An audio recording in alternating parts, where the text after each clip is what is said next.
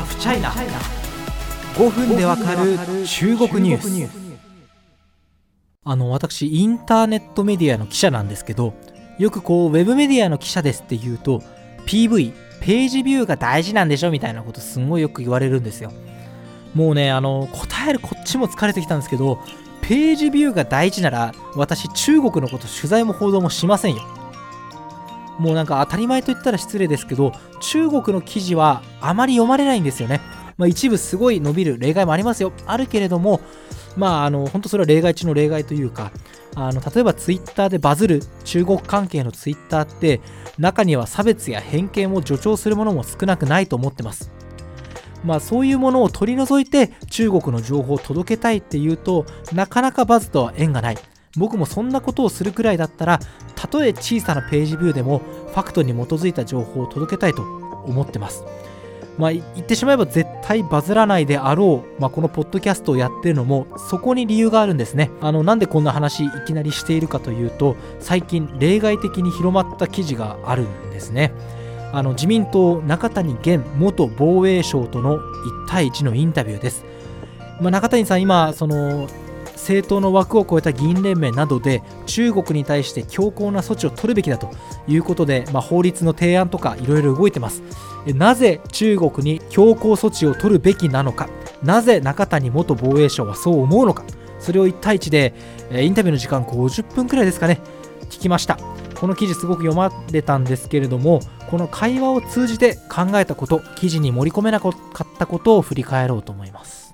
中谷元さん、元防衛大臣ですね、えー、高知県高知市など、高知1区選出の衆議院議員です。えー、元陸上自衛官で防衛庁長官、防衛大臣など歴任しました。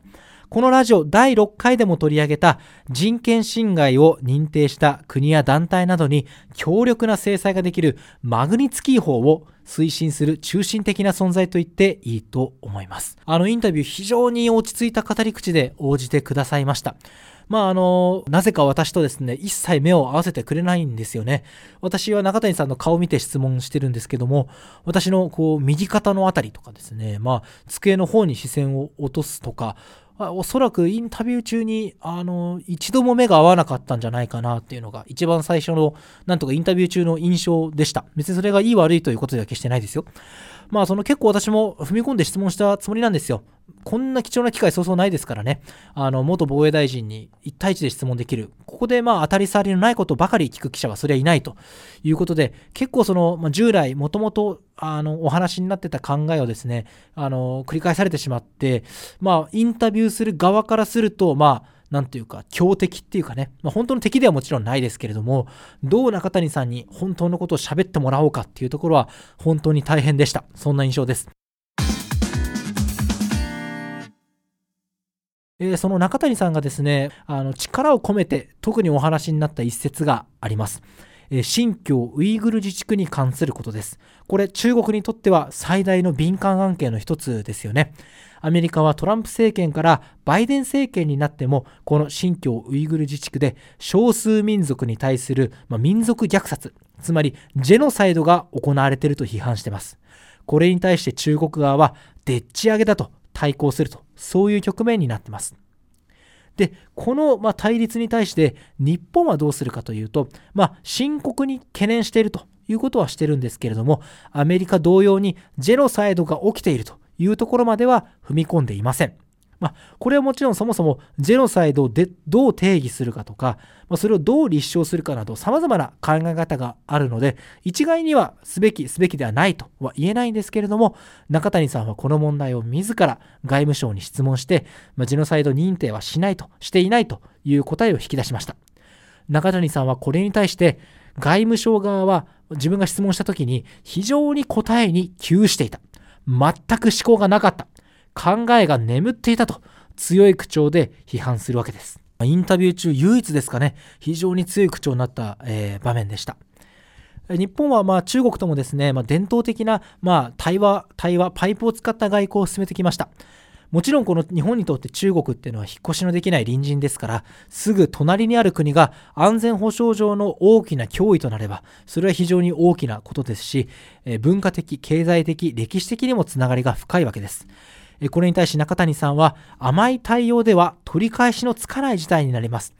日本政府がしっかり対応すべき状況だと、まあ、この路線変更をいわば提唱するわけですよね、まあ、中国とどう相対するか。まあ、コーナン織り交ぜてというのが現実的かもしれませんが中谷さんの提唱する強硬路線にはリスクがあるとも言われてます。その実例があります。オーストラリアです。オーストラリア、モリソン首相がですね、2020年に新型コロナウイルスの感染拡大に対して、中国への独立した調査を求めるんですね。すると中国は反発して、中国とオーストラリアの関係は悪化するわけです。その後、中国側は報復とも取れるような手段に出るんですね。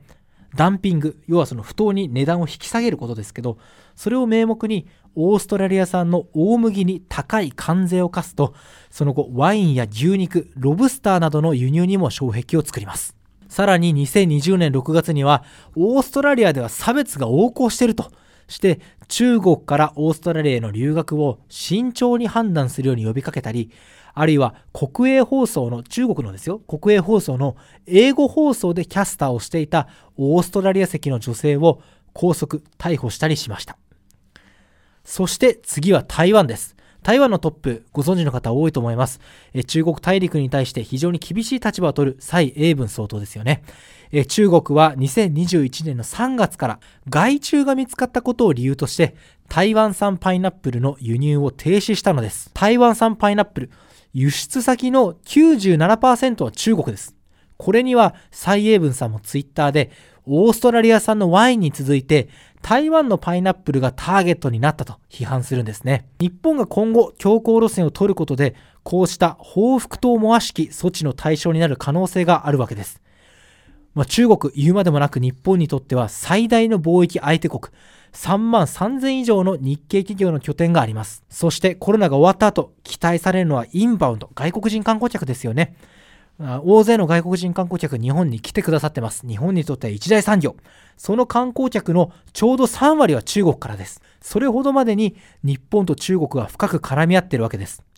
よくなんかもう中国と縁を切れみたいなコメントネットで残念ながら見かけますけれども、果たしてそれは現実的な提案でしょうか？まあ、中谷さんはですね、私のこういう懸念にこういうふうに話すんですね。全く常識が通じないような反応や報復はありえます。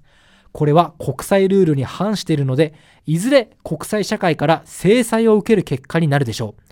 オーストラリアの件でも他国からも支援するという声が出ています。連携して対処すれば制裁されることを恐れることはないと思います。まあ、不条理な措置を受けた時のためにルールがあり、それを機能させるために国際協調がある。この観点は私もまさにその通りだと思います。ですが、それが実際に機能するかどうか、本当に恐れることはないのか、取材時間が尽きてしまった頃、そんな疑問を抱きました。